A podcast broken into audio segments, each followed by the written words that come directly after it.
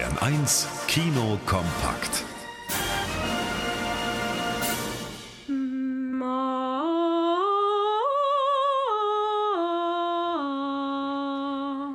Eine erfolgreiche Londoner Bankerin träumt davon, als Opernsängerin auf der Bühne zu stehen, in der Komödie Verrückt nach Figaro.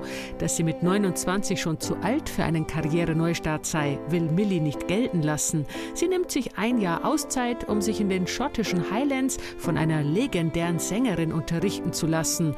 Legendär biestig. Die armselige Version einer Sängerin, das wusste ich gleich bei der ersten Note. Die Person, die sie geschickt hat, schuldet mir eine Entschuldigung, genau wie Sie. Halten Sie den Mund. Ich bin noch nicht fertig, Ihnen zu sagen, wie wertlos Sie sind. Was das Erste ist, das Sie lernen werden als meine Schülerin. Was, Sie, Sie nehmen mich an? Ich nehme die Herausforderung an. In Verrückt nach Figaro passiert kein Wunder über Nacht, sondern Millie muss ordentlich üben, um sich für einen Gesangswettbewerb zu qualifizieren. Dabei ist die reizende Hauptdarstellerin Danielle MacDonald von schottischen Originalen umgeben.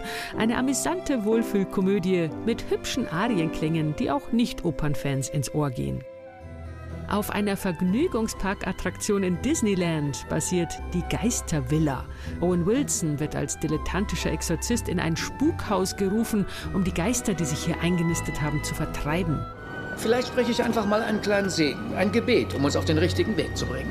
Hey Gott, gönn uns mal eine Pause. Wir wollen nicht von Geistern verfolgt werden. Es gibt so viele schlechte Menschen auf dieser Welt. Könnt ihr nicht die heimsuchen? Leider ist diese Horrorkomödie weder lustig noch gruselig. Auch Stars wie Danny DeVito und Jamie Lee Curtis können den fehlenden Spannungsbogen nicht ausgleichen und sogar die Spukeffekte sind lasch. Jede Geisterbahnfahrt bietet mehr Nervenkitzel als Disneys Geistervilla. Auf einer Erde, auf der das Meer die Landmasse schon weitgehend überflutet hat, spielt der Endzeit-Thriller Last Contact. Nur zwei verfeindete Kontinente sind übrig und dazwischen im endlosen Ozean eine Militärplattform, auf der vier Personen die Stellung halten. Seit Monaten warten sie auf eine Ablösung, die nicht kommt.